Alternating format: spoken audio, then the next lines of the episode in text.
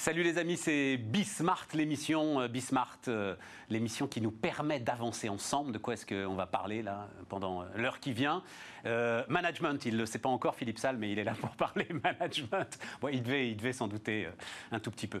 Celui qui a un CV, je lui avais dit ça un jour, qui a un CV d'entraîneur de football, tellement il a dirigé de boîte. un peu de nucléaire, cybersécurité, ça c'est un truc alors pour le coup très étonnant. J'ai lu ça ce matin, euh, cabinet Wavestone. Visiblement, euh, les grosses boîtes du CAC sont en train de désarmer un peu sur la cybersécurité. En tout cas, c'est des choix budgétaires qu'on est obligé de faire. Et ils ne seraient pas faits en faveur de la cybersécurité.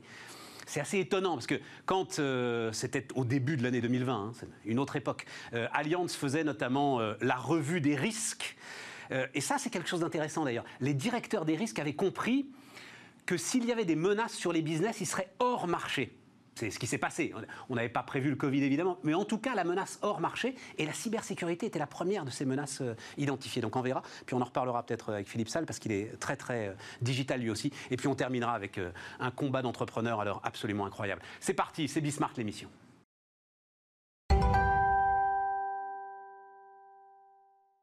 On démarre donc avec Philippe Salle. Bonjour Philippe Salle. Bonjour Stéphane. Et le, CV d'entraîneur de football. Alors, m'en veuillez pas euh, Philippe Salle. Vous dirigez Foncia oui. qui est sans doute une boîte passionnante, mais, l'administration de biens, moi, ça m'intéresse pas. non, mais alors, et vous le dites vous-même d'ailleurs. C'est alors c'est deux métiers hautement respectables, mais c'est une boîte de comptables et de juristes. Oui. Voilà. Exact. Donc ça doit être infiniment complexe, mais il y a une aventure à raconter autour de. Ah bah, il y a une aventure à raconter, parce qu'en fait, ça touche quand même la vie des Français. Voilà, il faut savoir qu'il y a 10 millions de personnes qui vivent en immeuble. 10 euh, millions pardon, d'appartements, donc plutôt 25 millions de Français. Oui, voilà, c'est ça. Donc euh, oui, oui. Et donc c'est une euh, collectivité à faire vivre. Exactement. En toute transparence, c'est ça, non, le grand défi là du moment. Parce qu'on se dit administrateur de biens, c'est comme garagiste, quoi. Ça fait partie de ces métiers. On se dit. justement, de toute façon, ils vont nous entuber, quoi. Oui, à la fin de la journée. Ce qui est faux. c'est vrai, Non, mais c'est vrai qu'en fait, la réputation des administrateurs de, biens n'est pas excellente. Essentiellement d'ailleurs parce que, comme vous le dites, c'est un métier très technique. Ouais que le biais de ces entreprises, c'est plutôt la technicité, euh, avant peut-être, je dirais, de réfléchir client. C'est-à-dire quel est, le besoin du client. Et donc on est un peu dans cette idée, non mais euh, vous ne pouvez pas comprendre. Globalement, on dit au client, vous ne pouvez pas comprendre. Voilà. Et, et, euh, ben, le client, il doit se débrouiller avec ça. Ce qui n'est pas faux, notamment, parce que vous savez quand même qu'on a le pays où les normes sont les plus compliquées au monde. En général, dans tous les métiers où je suis passé, c'est à peu près la même, la même thématique. Et euh, la loi de l'administration de biens, c'est 1965. Je crois que c'est votre année de naissance et c'est la mienne. juste. Donc vous voyez, c'est très juste. Il y a eu énormément de textes et voilà, et chaque gouvernement. Oui, et à chaque fois on empile, c'est ça. Il y a personne qui à un moment fait table rase pour réécrire quelque chose d'un petit peu moderne. Euh. Table rase, on ne sait pas faire dans ce pays. Voilà. en général, c'est plutôt une couche supplémentaire. Euh, alors, si, il y a un truc quand même très intéressant, c'est que vous sortez d'un programme de digitalisation colossal. Colossal.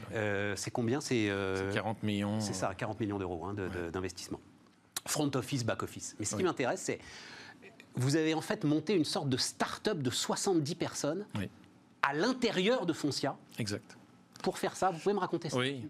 En fait, le choix qui a quand on regarde un petit peu, en fait, ce qu'on a fait, c'est qu'on a refait tout le RP de l'entreprise. Voilà, c'est en général des programmes colossaux que l'on fait dans les grands groupes. Et je pense que la solution de facilité, c'est peut-être pas le mot, mais de, disons, c'est en général de prendre une grosse SS2I ou une grosse ESN, comme on dit aujourd'hui. Oui, absolument. De prendre souvent parfois des packages du marché, notamment, sur la comptabilité, et puis essayer de faire tout ça. Voilà. Sauf que, en général, euh, un, on ne parle pas client dans ces sujets-là. Deux, c'est extrêmement cher. Et trois, c'est extrêmement long. Voilà. Donc, partant de ce principe-là, j'ai décidé en fait de prendre une solution complètement un peu, j'irais, novatrice, parce que je pense qu'aucun grand groupe n'a fait ça, sachant qu'il y a quand même une grande part de risque à faire ça, j'en suis bien conscient, qui est de dire non, on va le faire en interne et on va le faire par le digital. Et par le digital, on a Mais même pas avec des briques, euh, l'ensemble des grands noms qu'on connaît, briques SAP, non, briques, non on a tout réécrit. Tout réécrit. Oui en même temps, c'est votre truc, hein. c'est-à-dire que euh, vous m'aviez dit, toutes les boîtes que vous dirigez, vous prenez la DSI en direct. Toujours. Toujours. Alors là, il se trouve qu'en plus, c'est la DSI, mais c'est pas la DSI qui s'en est occupée.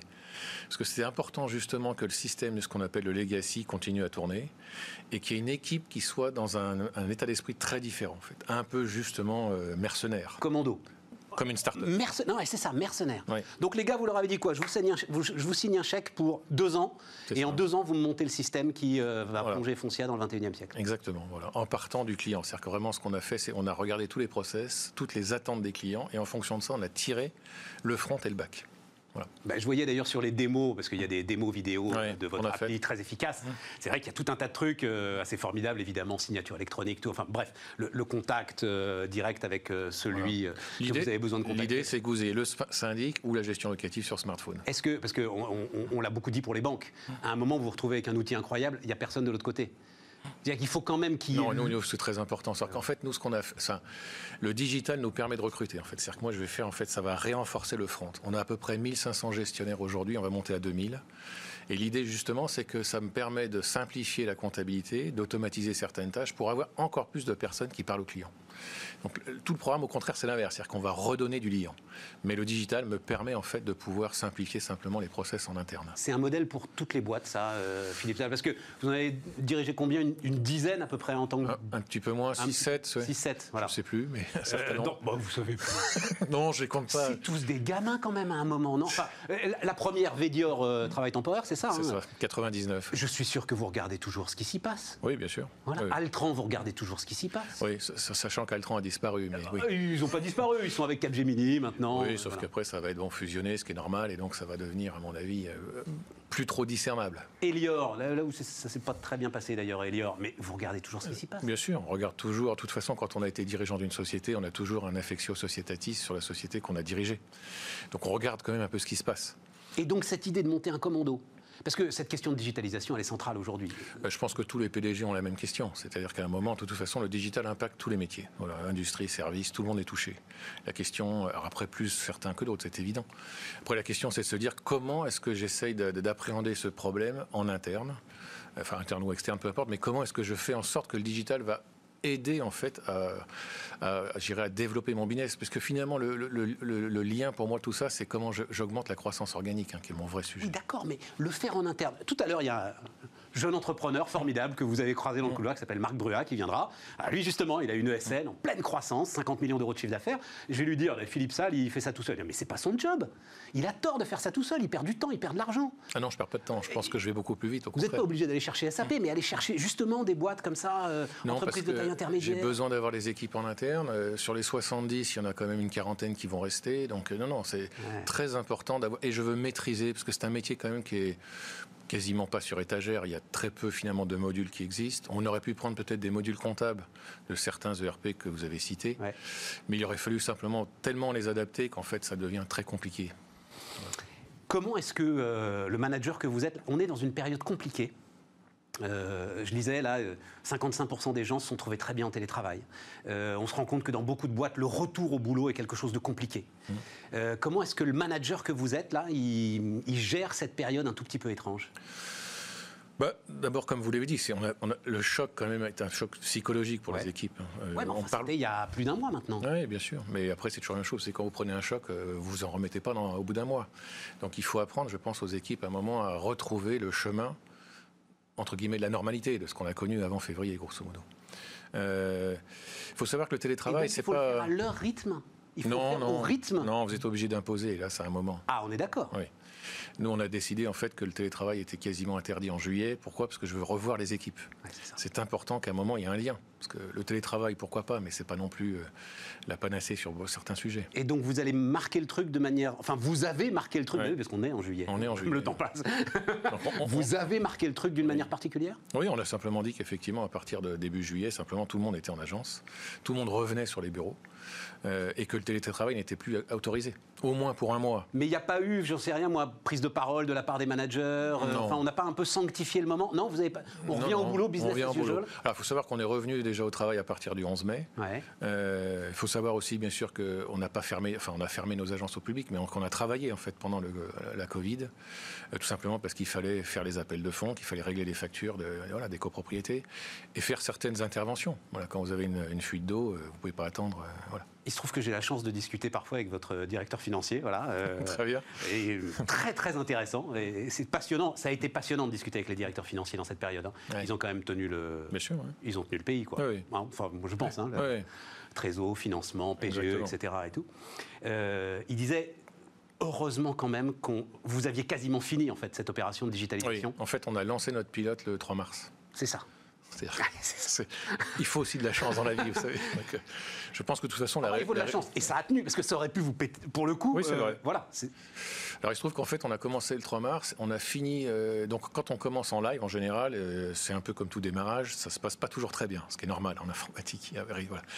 Et on a eu des petits soucis, mais qu'on est arrivé à régler en fait le week-end du 11-12. Voilà et enfin, ou du 13-14, c'était vendredi 13 mars.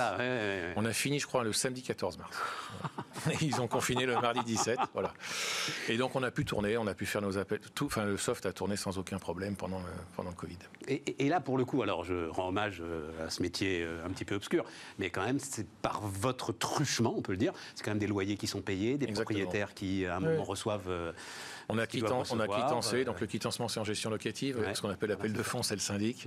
Voilà, payer les charges, oui, exactement. Donc voilà. Et moi, il faut savoir que j'avais à peu près sur les 10 000 salariés, 8 000 en télétravail. Donc on avait aussi changé toute l'infrastructure du groupe, mais ça on l'avait fait l'année dernière, où on avait en fait mis de la sophonie, c'est-à-dire qu'on peut aujourd'hui euh, mettre euh, tous les appels clients peuvent arriver chez n'importe qui si on veut en fait, hein, même chez nos, chez nos, collaborateurs. Donc on a pu en, fait rediriger les appels qu'on avait. On a entre 1,1 et 1,5 millions d'appels par mois. Il faut savoir quand même qu'on est voilà, on est quasiment pas très loin du SAMU et que pendant la période du Covid, on était plutôt entre 500 et 700 000 quand même. Donc on a répondu à ces 500 700 000 appels. Quelle histoire Foncia, c'est le SAMU en termes de... C'est pas loin, c'est 15 à 15 à 20 millions d'appels, et je crois que le SAMU, c'est 25 millions. Et pour tout, quoi. Pour, oui, oui, pour ça tout, va de la catastrophe à la fuite d'eau. ça va de la fuite d'eau, ça va au fait qu'on ne comprend pas pourquoi on a appelé tel montant, ça va, voilà, parce que j'ai perdu mes codes de MyFoncia quand on veut se mettre sur le smartphone, enfin voilà, tout ça. Vous dites, euh, en tant que manager, dans l'ensemble des boîtes que vous avez traversées, il faut se fixer des objectifs très élevés. Toujours. C'est les seuls qu'on arrive à atteindre. J'adore cette oui. Ou, certains disent visez la lune, au moins vous finirez dans les étoiles. c'est exactement ça. Je connaissais pas. Oui, c'est ça. En fait, il faut viser haut parce que, de toute façon, le fait de mettre un objectif haut transcende les équipes. Parfois, je, me, je, ne sais pas forcément si je vais l'atteindre, en fait, hein, cet objectif. C'est pas grave, en fait. C'est pas trop le sujet. Et d'ailleurs, souvent, des actionnaires, quand je leur parle, je leur dis voilà, c'est une fourchette qu'on va se donner en fait. Aux équipes, par contre, je ne mets pas de fourchette, je mets vraiment la barre haute pour essayer de voir comment on arrive. Mais, il ne faut pas le dire ça, Philippe Salle. Ils le savent. la prochaine fois que vous débarquerez, ils ressortiront l'interview Bismarck. Ils diront hey, Coco, tu vas pas nous la faire. Donc euh, non, mais c'est important. Je pense qu'effectivement, en fait, à un moment, quand les objectifs sont plus élevés, il se passe quelque chose. C'est-à-dire que si l'objectif n'est pas assez haut, on y arrive. Mais s'il est vraiment très haut, il ne faut pas que ça décourage les équipes. C'est ça, il faut une capacité d'entraînement derrière pour qu'on ne se sente pas écrasé par euh, l'ampleur de la tâche. C'est comme le saut en hauteur. Voilà, si vous mettez 3 mètres, vous ne les sauterez pas, mais si vous mettez 1 mètre 50, voilà. Et, là, vous êtes dans un cycle où, enfin, comment ça fonctionne? C'est-à-dire, là, c'est Foncia. Depuis combien de temps Foncia d'ailleurs? Foncia, quasiment deux ans et demi. Depuis deux ans et demi. Et donc, quoi, dans 3-4 ans, vous vous chercherez. Euh, non, en fait, j'ai fait un plan 2021. Non, mais aujourd'hui, je suis actionnaire de Foncia. Hein, j'ai à peu près 3% du capital. Euh, j'ai présenté déjà le plan 2025 à mes actionnaires. Donc là, je me vois bien rester encore. Euh, voilà. Mais c'est un plan qui va être. Euh, c'est intéressant parce qu'à un moment, c'est quand même le contrôle du capital qui. Euh, oui, bien sûr. Je pense que c'est important, mais de toute façon, depuis mon premier LBO... Donne sa colonne vertébrale au manager. J'ai toujours été actionnaire des sociétés que je dirige depuis 2007. C'est très important pour moi.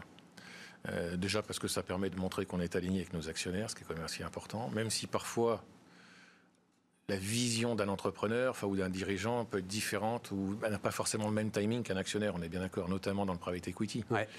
Mais un dirigeant doit quand même se projeter toujours à 5-10 ans. De toute façon, pour moi, c'est très important. C'est-à-dire qu'on ne vise pas la, prochaine année. Hein. Deux petites questions, euh, parce qu'il nous reste malheureusement euh, deux minutes. La première, c'est votre autour d'Elior. Vous, êtes le premier qui m'avait dit, euh, donc c'était il y a 5 ans oui, 2015. Ouais, c'est ça. Euh, il y a aujourd'hui des appartements qui se vendent sans cuisine euh, à New York. Là, je vois Uber qui est en train mais de multiplier les rachats sur la livraison de repas. C'est quand même un pivot, mais phénoménal pour une boîte. Je ne sais pas quelle est la valorisation d'Uber euh, aujourd'hui, mais c'est plusieurs dizaines de milliards de mmh. valorisation qui est en train de switcher donc du VTC vers euh, la. Il se passe vraiment quelque chose là d'important, de, de, fondamental autour de la livraison de repas et de la façon dont on va euh, ah oui, mais cuisiner dans l'avenir. il y a même des appartements qui se vendent sans cuisine en France, ça y est. Mais va essayer, c'est ça C'est en train d'arriver. Et vous pensez que c'est une lame de fond, ça, Philippe Salle En tout cas pour les grands centres urbains? Oui, je pense qu'effectivement, sur les, jeunes populations aujourd'hui, euh, alors il ne faut pas tout généraliser, on est bien d'accord, mais certaines, en tout cas, peut-être une majorité aujourd'hui, ne veulent pas cuisiner. Euh, ou n'ont pas le temps, tout simplement. Euh, et donc, quand ils rentrent chez eux, ben, ils préfèrent commander. Et, donc, la force de ces business, finalement, quand je dis pivot, peut-être pas tant que ça, parce que c'est l'efficacité et la puissance de la plateforme digitale qui permet de faire ça. Et le dernier kilomètre. Hein, parce que et le dernier kilomètre. C'est ça le sujet, en fait, exactement. Digitalisation des boîtes, vous dites c'est accélération, enfin, dirigeants qui vous écoutent là, ils se posent des questions en ce moment. Les budgets, ils sont resserrés de partout, il faut faire des choix. Pas sur la digitalisation. c'est ça. Et ni sur la cyber. Nous, on a augmenté nos budgets, on les augmentera encore l'année prochaine. Ça, non. D'autres choses, oui, mais ça, non, je pense pas. Je pense qu'en fait, nous, au contraire, on va, euh, on, a, on dépense quasiment maintenant entre 10 et 15 millions, euh, j'irai de façon maintenant récurrente. C'est l'année prochaine, on aura encore un budget de 10-15 millions dans le digital. Sur un chiffre d'affaires d'un milliard à peu près. À peu près, oui. Euh, je ne vais pas le descendre, au contraire, on a encore énormément d'idées, parce qu'en fait, on a trois grands chantiers qu'on ouvre avec notre digital. On ouvre le big data, parce qu'en fait, on a énormément de données. On va lancer justement une sorte d'indicateur, parce qu'on a quasiment 60% des charges, de, enfin, des 60% des immeubles de France où on connaît aujourd'hui les charges. Donc, on va pouvoir remettre, mettre un vrai indicateur vraiment de gérer de hausse des charges. Le deuxième sujet, c'est ce qu'on appelle le, machine learning, c'est-à-dire qu'on a toutes les factures qui arrivent, etc. On va les reconnaître automatiquement pour pouvoir justement affecter les montants. Et puis. Euh, Et gagner du temps sur les paiements à ce moment-là Exactement. Et puis, troisième point Et puis, le troisième point que je vous parle, du coup, j'ai oublié. Ça tombe bien, on était au bout de l'interview. Voilà. Vous reviendrez pour le troisième ben point. Voilà, exactement, très bien. Philippe Salle, le directeur général de Foncia, était notre premier invité sur Bismarck, l'émission. On repart, les amis, on repart avec euh, l'une de mes passions, le nucléaire. Valérie Faudon, c'est votre passion à vous aussi. Absolument. Le nucléaire. Donc, déléguée générale de la Société française de l'énergie nucléaire. Absolument. Valérie, voilà. Bonjour. Euh, j'ai fait votre connaissance sur les réseaux sociaux avec euh, l'ensemble de cette histoire Fessenheim. On va pas parler de Fessenheim parce qu'on est tous les deux d'accord. Absolument. Sauf peut-être sur les chiffres. Je trouve que quand on dit la fermeture de Fessenheim, c'est 10 millions de tonnes de CO2 par an rejetées dans l'atmosphère on pousse le bouchon trop loin, euh, Valérie. Oui, c'est pas 10 millions de tonnes. Si on prend, parce qu'on prend par rapport au mix allemand, c'est ça le grand truc. Euh, en fait, on prend par rapport. Euh, bon, vous savez comment fonctionne le marché de l'électricité, c'est-à-dire que les centrales sont appelées, les moyens de production sont appelés euh, selon ce qu'on appelle l'ordre de mérite. Donc, l'ordre de mérite, c'est les covariables de production. Donc, les renouvelables sont toujours appelés en premier. Ensuite, vous avez le nucléaire. Et ensuite, vous avez le charbon et le gaz. Donc, pour satisfaire une demande donnée, donnée, le réseau va appeler les moyens de production. Et donc, en général, il va jusqu'au gaz et au charbon. Donc, quand vous retirez une centrale nucléaire, ça serait vrai si vous retiriez un barrage hydroélectrique, tout se décale. Et donc on peut dire que la centrale de Fessenheim sera remplacée au premier ordre par une centrale à gaz ou une centrale à charbon. D'où le calcul qu'on a fait qui est de 6 millions à 10 millions de tonnes. 6 millions de tonnes si on prend euh, euh, l'approximation que c'est une centrale à gaz et 10 millions de tonnes si c'est une centrale à charbon. Mais vous savez, c'est un sujet dont on a très peu parlé. On a beaucoup débattu du nucléaire ces dernières années. On a très peu parlé de ça. On parle au niveau français, on dit le renouvelable va remplacer le nucléaire. Non, on est dans un marché d'électricité européen. Et sur le marché d'électricité européen, la moitié des moyens de production sont des moyens de production fossiles, charbon et gaz. C'est super important parce qu'il y a quelque chose qui me scandalise. C'est, il n'y a pas moyen de le dire autrement. Le gouvernement ment. Elisabeth Borne, on verra ce que dira Barbara Pompili, mais à mon avis, euh, pas dire autre chose.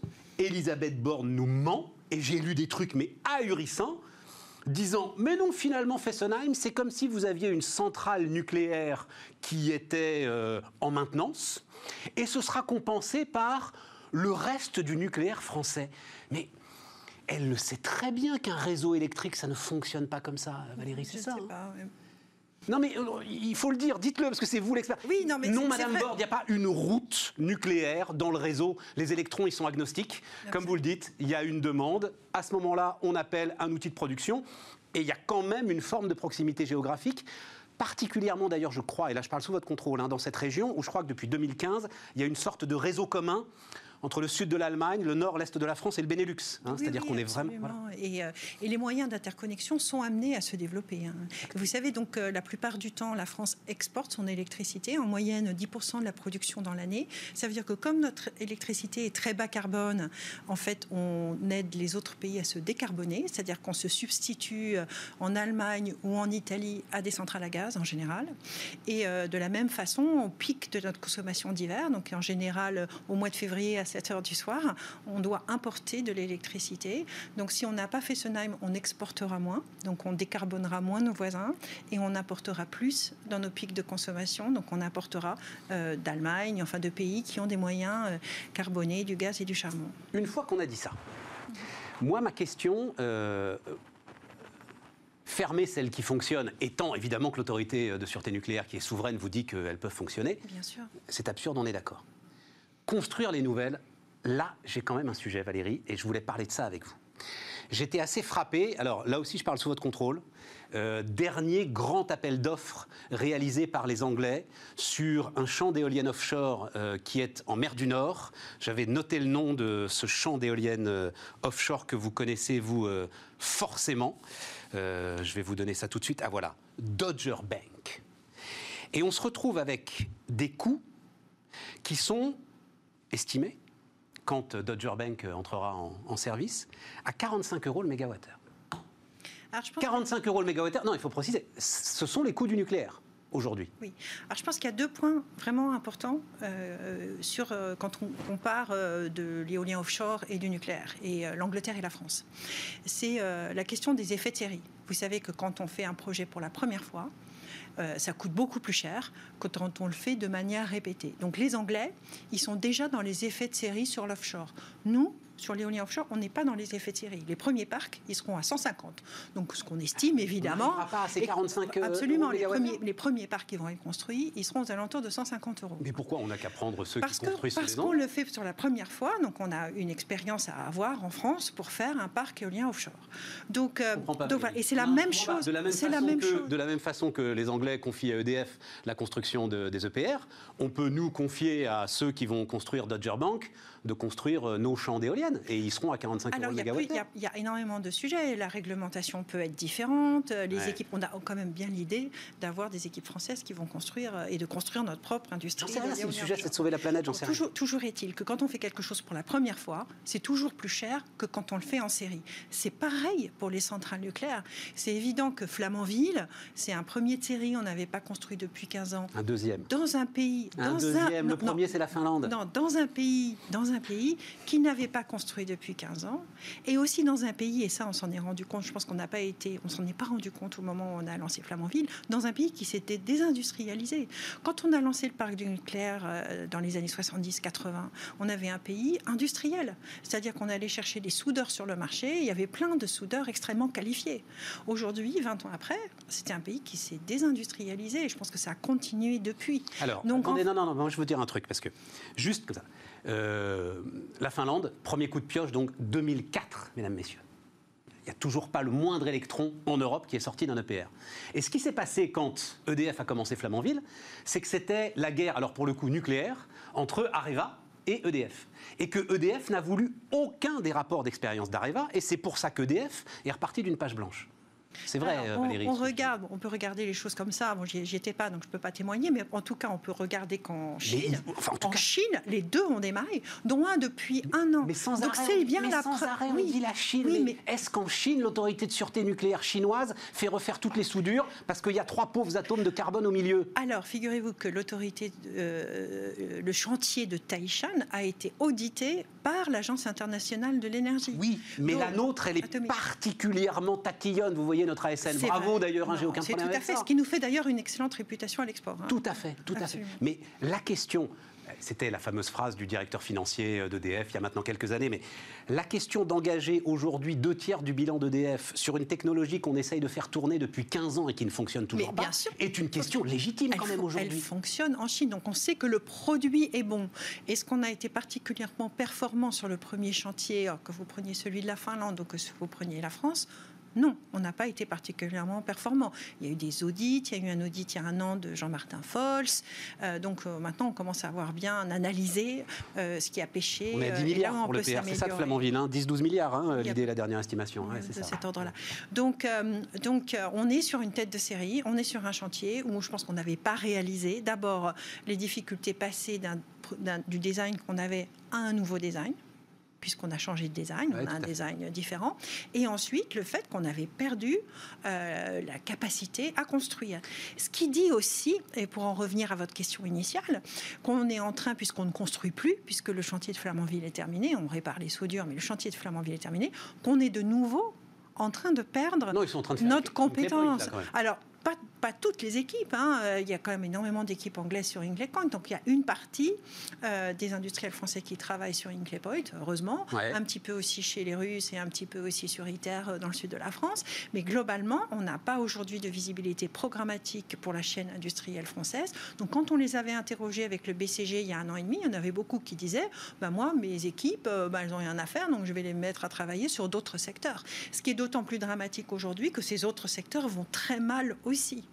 Euh, puisqu'ils y non, sont non, en train de je, je, la crise, la crise du Je suis ravi de cette interview parce que je pense qu'on met vraiment le dilemme sur la table. Parce que quand même à 12 milliards, c'est 12 milliards, oui c'est ça, à 12 milliards le PR de Flamanville, vous devez savoir ça, vous, ça nous met à combien le mégawattheure euh ah, C'est compliqué à ouais, C'est compliqué, hein, mais enfin il est au-dessus de 100 euros. Je crois qu'on attend bientôt un rapport de la Cour des comptes euh, qui va nous dire. Enfin en tout cas, il est largement au-dessus des 45 euros du champ d'éoliennes offshore. Oui, bien sûr, mais ça, ça a été... De la mer du Nord. Oui, mais alors, alors l'autre point que je voulais vous dire, c'est qu'on ne peut pas comparer de l'éolien offshore avec du nucléaire, puisque le nucléaire est une énergie pilotable. On est d'accord pour, C'est comparer des oranges et des pommes. Je ne sais pas, parce que vous avez derrière, si ça se greffe à une solution d'hydrogène, ça devient quelque chose de très intéressant. Oui, mais dans ce cas-là, il faut compter. Oui, mais dans ce cas-là, il faut compter aussi le coût de la solution de stockage et du backup. Donc on change. Donc là-dessus, il y a des rapports très intéressants parce que c'est un sujet d'étude qui passionne les économistes de l'énergie ah, et des systèmes électriques. C'est la notion de coût système, c'est-à-dire je mets euh, un champ éolien sur le réseau électrique.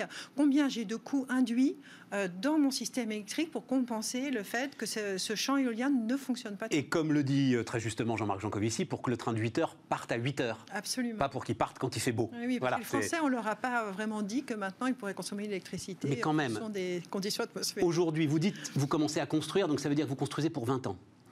Euh, vous savez que vous êtes quand même sur des difficultés de construction importantes. Construit pour 60 ans. Un EPR, c'est pour 60 ans. Hein. Vous, êtes sur, vous êtes sur des difficultés de construction importantes. Qui sont inhérentes à tout nouveau grand projet d'infrastructure. Vous prenez le tunnel sous la Manche, pareil. On a fait des études sur tous les grands projets d'infrastructure. Ils sont tous en retard. Quand on fait quelque chose pour la première fois, ah, là, il y a plein de choses nouvelles qu'on découvre. On est reparti là. là, c'est des retards qui sont mais, mais, vertigineux. Ce qui est vraiment important, c'est d'enchaîner. Donc il faut y aller. Quoi. Pour vous, il n'y a, pas à mégoter, il n'y a pas à hésiter. Il faut y aller. Et il faut, il faut, en lancer combien? 4 il faut, il faut en lancer au moins, non, il faut en lancer au moins 6. Alors d'abord, il faut les lancer par paire. Parce que quand on construit par paire, c'est 15% d'économie. Hein. Ensuite, il faut donc les, les, les enchaîner de telle manière à ce que les équipes puissent enchaîner d'un chantier à l'autre. Donc il y a un rythme optimal. Et ce qu'on sait pourquoi 6, c'est que par l'expérience de la construction du parc français dans les années 80, on sait que c'est au bout de trois paires qu'on a le maximum euh, d'effets de série, c'est-à-dire d'économie. Voilà. Donc c'est là qu'on a vraiment euh, l'effet de série. En plus d'avoir une visibilité programmatique comme ça sur 10-15 ans de construction, bah, ça incite les industriels à investir. Et aujourd'hui, on a besoin que c'est... On a 3000 entreprises dans la filière nucléaire. Ah non, mais c'est sûr. On a besoin que les entreprises investissent sur les compétences, embauchent, investissent, forment les gens et investissent sur leur outil. Bon, en tout cas, euh, le débat est passionnant et il faut qu'il se décide, Emmanuel Macron. Voilà, c'est ça le sujet. Et ça doit faire partie du plan de Et quand on voit Barbara Pompili, ministre de l'Environnement, qui est quand même ancienne militante euh, antinucléaire, ça vous inquiète euh, Je pense qu'il faut qu'elle lise tous les rapports qui existent sur comment. À mon avis, elle pourquoi, les a mais... pourquoi le hmm. nucléaire est nécessaire pour atteindre les objectifs de neutralité carbone? Même si je vois, parce que je le constate dans les discussions que je peux avoir, beaucoup de jeunes gens, euh, activistes, euh, notamment sur l'impact investing, se posent des questions quand même sur le nucléaire. Il y a quelque chose, quand vous avez un esprit rationnel, forcément vous vous dites, oui c'est vrai que cette énergie est totalement décarbonée et que si le sujet c'est de sauver la planète, c'est quand même complètement Alors, idiot de les vous fermer. savez que Voilà. Mais on est au bout, Valérie. la- Vraiment une phrase de conclusion. La semaine dernière, la porte-parole du mouvement Extinction Rebellion en, Extinction Rébellion, Extinction Rébellion. voilà. au Royaume-Uni euh, a décidé d'aller travailler pour une association qui défend les bénéfices de l'énergie nucléaire pour lutter contre le réchauffement climatique. Ah ben Donc, voilà. Vous voyez. Ah bah voilà. Valérie Faudon était avec nous. On marque une petite pause. On repart dans un instant.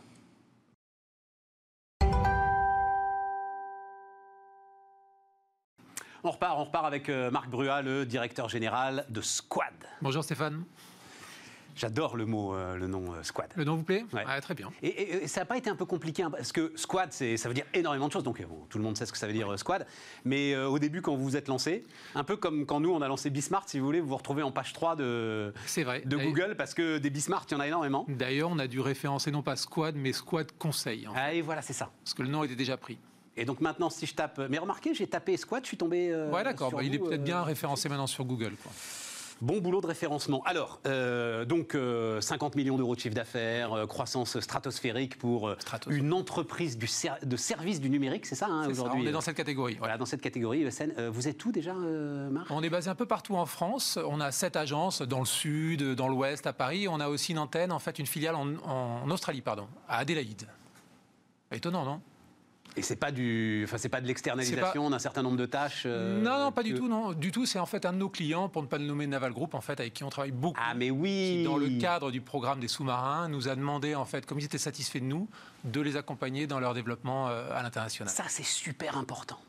Juste un mot là-dessus, Marc, parce que on fustige les grands groupes. Ah les grands groupes, les grands groupes, vive les PME, les grands groupes, les grands groupes.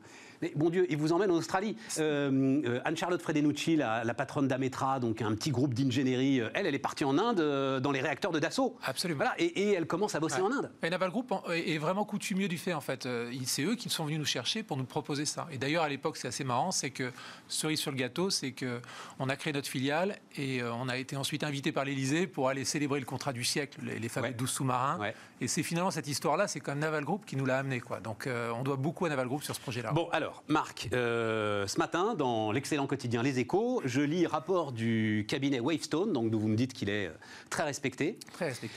Euh, le CAC 40, étude sur le CAC 40, est en train de désarmer sur la cybersécurité. Dans le détail, les dépenses opérationnelles, logiciels de protection, de détection et de réponse aux attaques, ainsi que les services externalisés des centres de sécurité seront préservés, mais les frais d'analyse de risque et de formation des équipes seront, eux, réduits.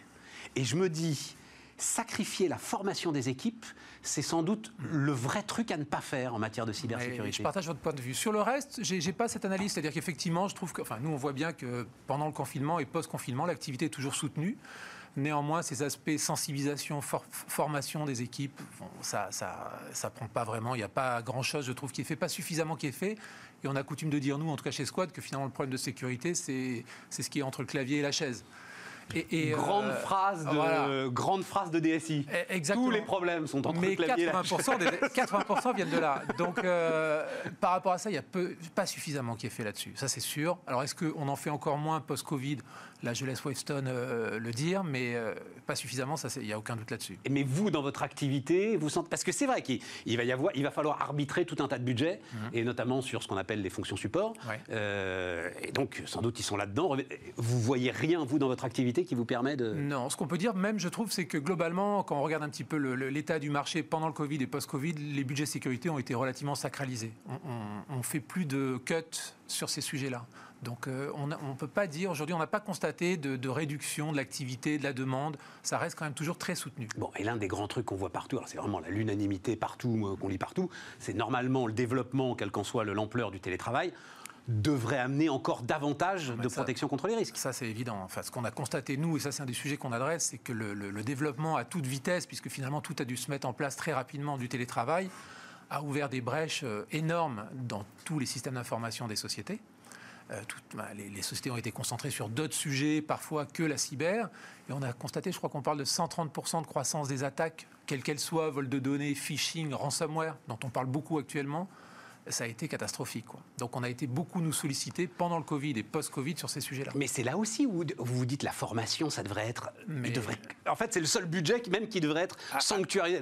Si on est chez nous, on va faire toutes les bêtises de la Terre Absolument. avec l'ordinateur de la boîte. Ouais. Alors, une des solutions, une des parades à ça, peut-être que c'est ce que font les sociétés aujourd'hui, en tout cas, c'est ce qu'on voit aussi sur le marché, c'est qu'il y a une, une philosophie dans la sécurité qui est en train de se mettre en place, c'est ce qu'on appelle le zéro trust. Le zéro trust, c'est quoi? C'est je considère que le, le- le système d'entreprise, en fait, n'est plus une protection suffisante, donc je me protège, chaque poste de travail est protégé par rapport aux autres. Donc je ne fais confiance à personne, je vérifie tout. Et, et ça alourdit pas euh, l'ensemble des procédures, euh, Ça- le trafic. Ça euh, alourdit un petit peu les, les pro- procédures. Bon, ceci dit, il y a des, des- des solutions, des logiciels pour faciliter ça, mais c'est quand même une tendance du marché, le zéro trust. C'est intéressant ça. Ouais. On retrouve finalement un petit peu ce qu'on a connu euh, presque avant Internet, où on avait des postes dédiés qui, qui, euh, qui se connectaient à Internet sans être connectés au réseau. Ben, finalement, on va retrouver en fait des postes qui communiquent euh, en, vraiment en suivant des... Et alors vous, vous vous prenez pour Zuckerberg, c'est-à-dire que ah non, mais ce que j'ai vu, c'est oui. vous alors c'est- c'est quand même super intéressant. C'est-à-dire que vous aussi, évidemment, vous avez expérimenté le télétravail, et comme Zuckerberg, vous vous dites mais en fait, moi j'ai besoin de bons ingénieurs, Hmm. et finalement je peux travailler avec des bons ingénieurs où qu'ils soient. J'ai plus besoin de les rassembler dans un lieu qui est un, un lieu d'entreprise. Bah, nous, c'est le cas pour nous, parce qu'aujourd'hui, on s'est rendu compte là encore. hein, enfin, on a expérimenté quelque chose que personne n'avait expérimenté. Pendant trois mois, 80% de la boîte a fonctionné en télétravail. On s'est rendu compte qu'on savait intervenir pour des clients à distance sans aucune difficulté. On savait faire ça pendant des mois. Et donc, on, on se dit aujourd'hui, et, et ça, c'est quelque chose qu'on aimerait aussi faire euh, prendre conscience aux sociétés, dans un marché ultra pénurique, la cyber, on a, euh, Guillaume Poupard de l'ANSI parlait de 5 à 10 000 postes aujourd'hui non pourvus en France. Des ingénieurs spécialisés. Des ingénieurs spécialisés. Donc, on a des sociétés qui, à Paris, cherchent pendant des mois des ressources en cyber, parfois dans des, des lieux un peu improbables, à Elancourt, euh, etc. Alors qu'en fait, il y a des ressources disponibles, euh, typiquement à Toulouse. Airbus déleste un petit peu, vous le savez. Ouais. Donc, pourquoi ne pas utiliser les ressources de- de- d'Airbus Toulouse pour travailler sur des projets parisiens? Il y a plein d'avantages à ça. Vous trouvez les meilleures ressources plus rapidement, vous les payez moins cher. hein. Les salaires toulousains, c'est pas les salaires parisiens. Ouais, mais c'est là où ça marche pas. Non, vous pouvez pas les payer moins cher. Eh, on les paye un peu moins cher. Bah oui, ils ont, ils ont, enfin, quand, ça participe au salaire malgré tout. Le coût de la vie fait que, donc on les paye un peu moins cher. Oui, mais c'est là que commence.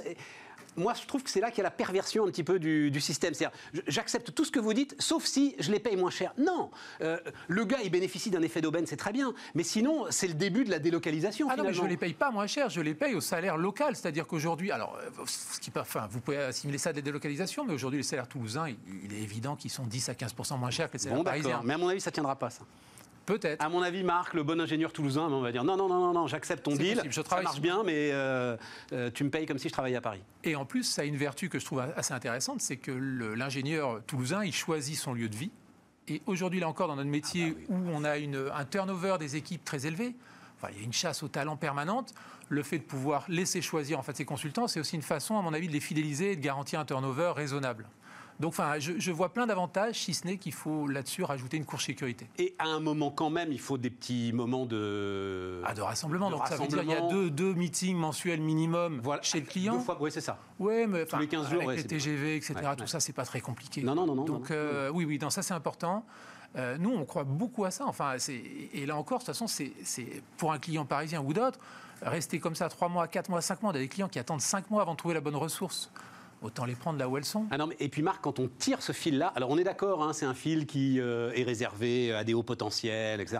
Mais quand on tire ce fil-là, euh, c'est vertigineux parce que euh, c'est tout l'environnement urbain qui peut à ce moment-là se modifier, tout l'aménagement du territoire qui peut se modifier, tous les réseaux de transport qui peuvent se modifier. Enfin, ça donne le vertige. Cette Et histoire-là. aussi, pour le, le- le Niçois que je suis, parce que je vous rappelle que je vis à Nice, c'est enfin aussi peut-être le début d'une vraie décentralisation, en fait. Voilà.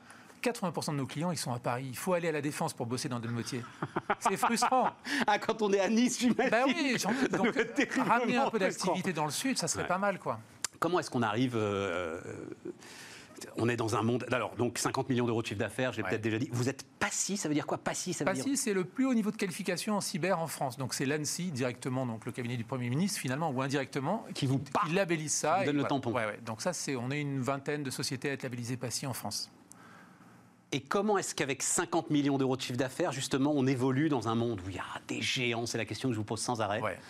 Parce que vos clients demandent de l'individualisation, justement?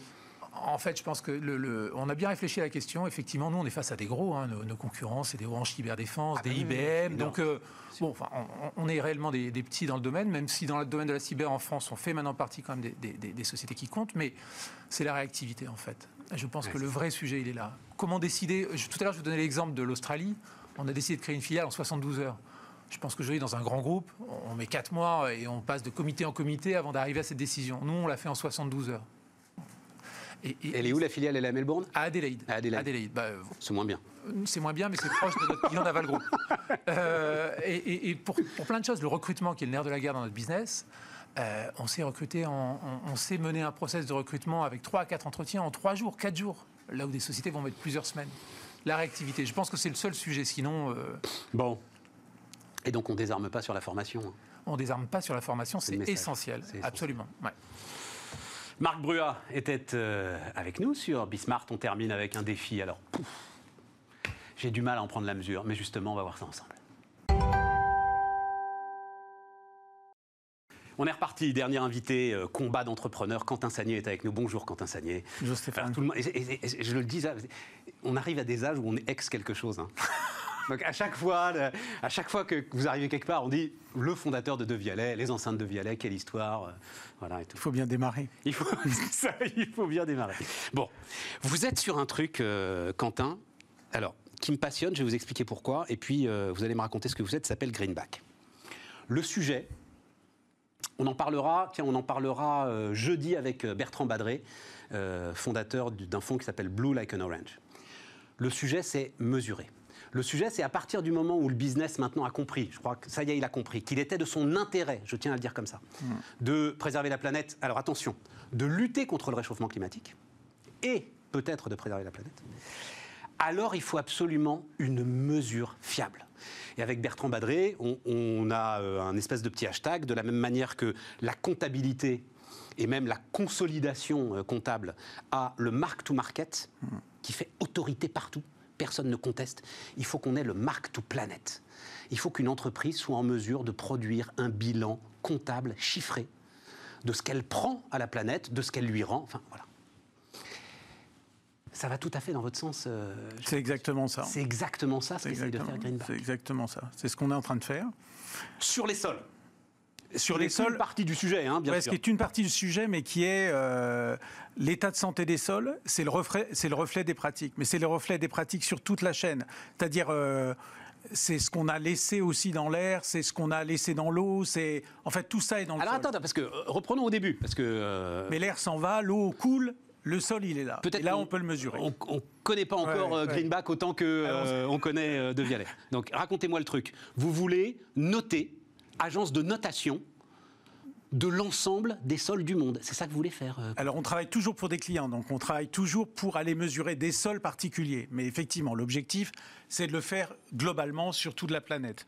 L'idée, c'est de mesurer l'état de santé des sols cultivés qui sont utilisés par un agriculteur, par une coopérative, par un industriel, par, qui, font lieu d'un financement par des financiers, etc. D'aller mesurer l'état de l'actif, l'état de santé de l'actif. Vous achetez 10 mètres carrés, vous avez 400, vous avez 400 pages de diagnostic, vous achetez 10 000 hectares, il n'y a pas un mot sur l'état de santé de cet actif-là. Cet actif-là, il faut le mesurer lors des transactions et il faut aussi le mesurer lorsqu'on utilise des produits qui, viennent de ces, de ces sols-là. Ça, c'est votre pitch, j'adore. Je l'ai entendu déjà trois fois, cette phrase, elle est formidable. Comme moi-même, j'ai dû pitcher pour Bismarck, je sais maintenant que vous avez des trucs. Quand vous achetez 10 mètres carrés, vous en avez 400 pages. Quand vous achetez 10 euh, 000 hectares, vous n'avez rien. Mais si, vous avez, bah, les gars, ils vont sur place. Le, gars qui va cultiver euh, le champ, il n'est pas capable, en fait, s'il prend la terre comme ça, non, non, non, certainement pas. C'est-à-dire que euh, si c'était ça, j'aurais aimé que ça soit ça d'une certaine façon.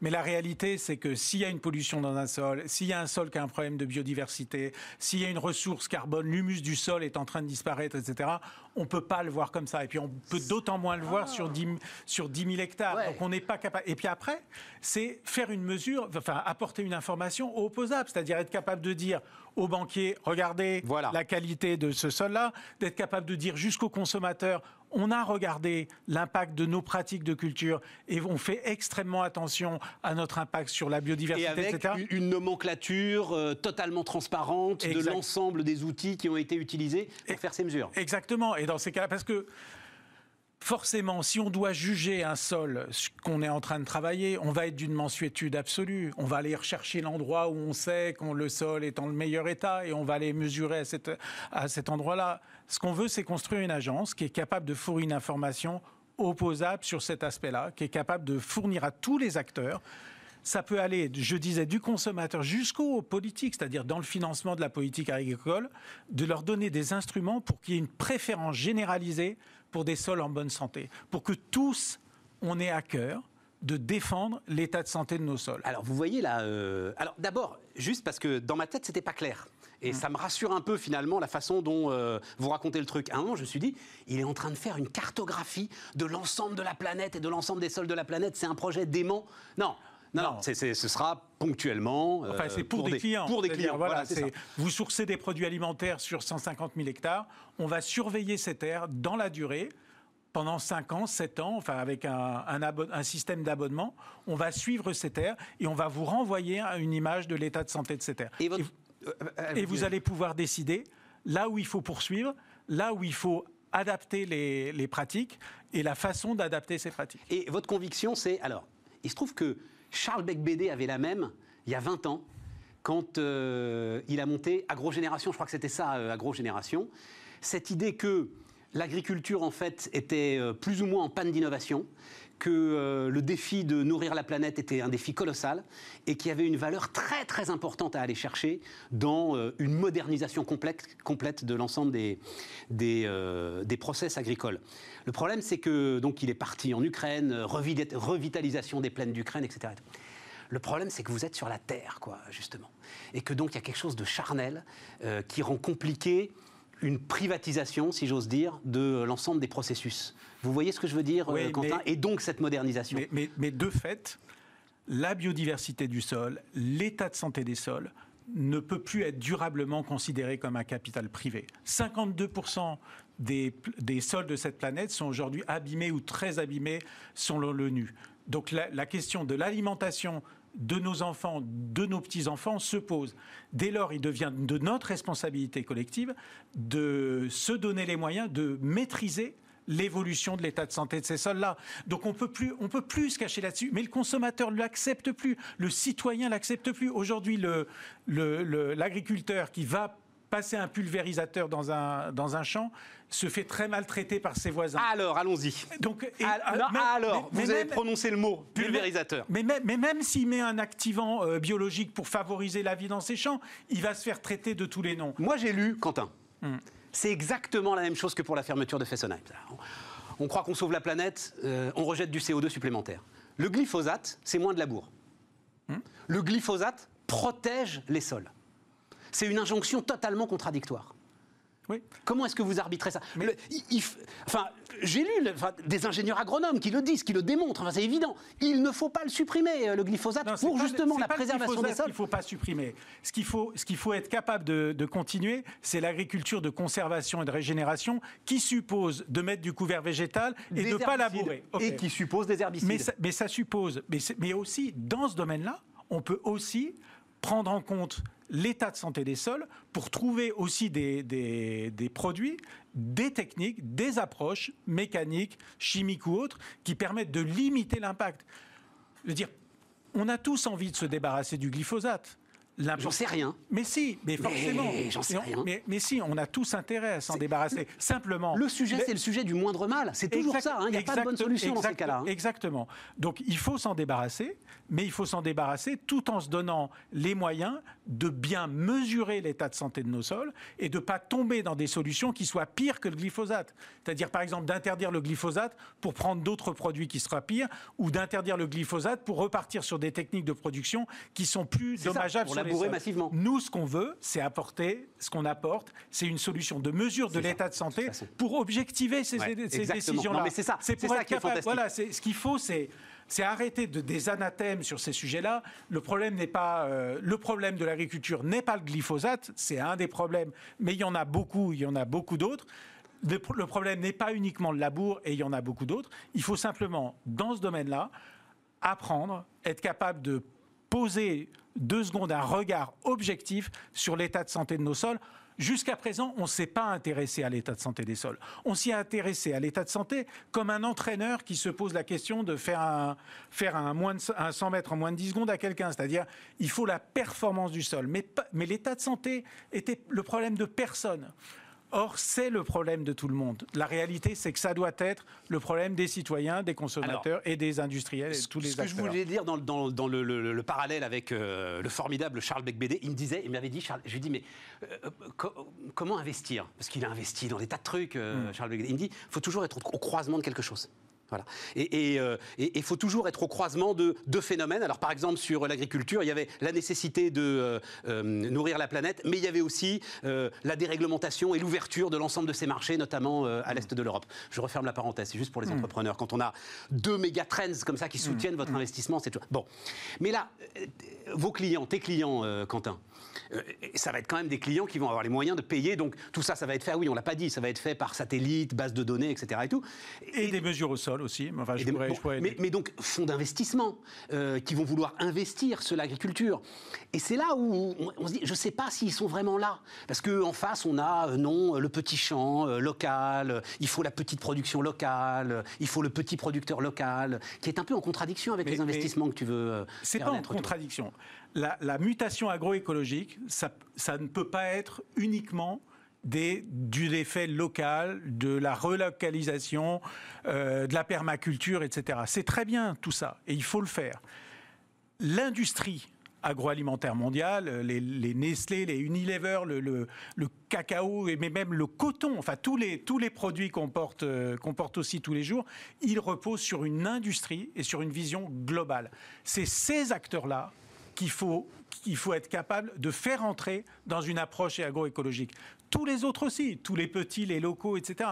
Mais aussi de faire en sorte que l'industrie globale, elle aille vers des pratiques agroécologiques en maîtrisant leur impact. Parce que c'est eux qui forment les prix, c'est eux qui font, qui font les marchés. Donc si on les exclut et on dit, ben non, l'agriculture de demain, c'est trois tomates autour de chez moi, mais c'est complètement faux. Et demain, ton, ton café demain matin, tu le prends comment? Ton sucre etc. Donc, euh, donc forcément, il faut intégrer dans nos réflexions. Ça, le sucre, on en a. Le café, c'est plus compliqué. le- mais le sucre, on en a. On en a- on on en a, voilà. Bon, Il est dans la Somme. Ouais. ouais, voilà, voilà, on en a beaucoup. Ouais, je Et il faut impliquer. Et il faut Et eux-mêmes, ils sont demandeurs de ça à partir du moment où tu leur offres une démarche normée. Ça, Exactement. Une démarche euh, comptable, quelque part. hein. Exactement, mais d'une agence de notation qui dit bah voilà, on a, euh, on a des techniques, ces techniques sont fondées sur la science, on, on met en place un dispositif qui permet d'arriver à des coûts bas de mesure de l'état de santé des sols, et ce système-là, on le met à votre disposition, vous industriels, mais vous banquiers, vous assureurs. Pourquoi les gens mettent des intrants dans le sol? Pourquoi ils mettent des fertilisants? Pourquoi ils mettent des pesticides, etc. Parce qu'au fond, ils achètent une assurance. Ils achètent une assurance sur le résultat de la fin de l'année. Pourquoi demain, on ne transférerait pas une partie de cette assurance qui aujourd'hui est chimique dans une vraie assurance? Une vraie assurance Sur la qualité du sol. euh, sur la, sur la, qui intégrerait la qualité du sol comme un élément de scoring de l'assurance. C'est-à-dire on est capable avec ça d'évaluer le risque lié à ce sol parce qu'on sait sa résilience, ses qualités en fonction de son état de santé. Mais tu dis, parce que ça aussi c'est une des phrases de ton pitch, euh, il ne s'agit pas de courir un 100 mètres, c'est-à-dire que ça donne, ça donne des indications de rendement. Celui qui euh, va avoir la, la- la mesure par, euh, par Greenback, il aura une, un- une indication de rendement? Non. Non, on Non. c'est l'objectif. On mesure la fertilité intrinsèque du sol, c'est-à-dire la, la- on- notre mesure, elle est écologique. Elle mesure l'activité Ouais. du système en fait. Après, il y a la météo, la façon dont euh, le champ va être cultivé. Ce qu'on va mettre façon- dessus, Ouais. euh, voilà, etc. Et justement, on ne veut pas rentrer là-dedans. Nous, on, est, nous on, me- on mesure en fait l'état de l'état de l'outil, enfin, ou de l'état du milieu. On, on mesure son intégrité. Est-ce qu'il est préservé? Est-ce qu'il est apte à accueillir la vie? Est-ce qu'il est apte à produire? Après, une terre qui va produire un vin exceptionnel ce sera une terre pitoyable pour faire du blé. On ne regarde pas ces aspects-là. Et c'est encore. Alors, parce que, évidemment, tout le monde aussi euh, vous interroge, t'interroge sur le lien entre euh, De Vialet et. Moi, j'ai trouvé, c'est une histoire d'ingénieur, finalement. C'est ça, c'est encore une histoire d'ingénieur. Hein. Non, mais c'est vrai, tu as raison. C'est aussi, c'est ça. C'est-à-dire, moi, j'aime travailler avec des, j'aime travailler sur des sujets que je ne connais pas. Et, en, et mon approche, c'était, euh, pour Greenback, ça a été quelle est la chose la plus simple au monde que je puisse faire et qui puisse tout changer? Et je pars sur un champ vierge avec ma capacité d'étonnement en fait et d'interrogation, d'aller voir des experts et de les interroger. Qu'est-ce qu'un sol? Comment ça marche Qu'est-ce que c'est qu'un sol en bonne santé? Comment ça fonctionne? Comment on pourrait mesurer ça? Et j'ai rencontré des, chercheurs formidables, des gens passionnés qui travaillent sur la boue, enfin sur des sujets qui sont. Mais alors, parce que euh, c'est ça, De Vialet, c'est un mathématicien, c'est ça hein, euh, Un électronicien. Un électronicien, euh, mais là, il fallait un nom international, mondial. Ah oui, partout, absolument. quoi. Voilà, c'est ça. C'est, oui, De Vialet, pardon, le nom de De Vialet, c'est un ingénieur euh, des ponts saucés. Enfin, voilà, c'est ça. Pardon. il me semblait bien. I'm, green, I'm back. Merci d'être venu raconter tout ça sur Be Smart, We Are Together, and We Are Smart. voilà. Et on va essayer d'avancer ensemble. Les amis, c'était Be Smart l'émission et on se retrouve demain.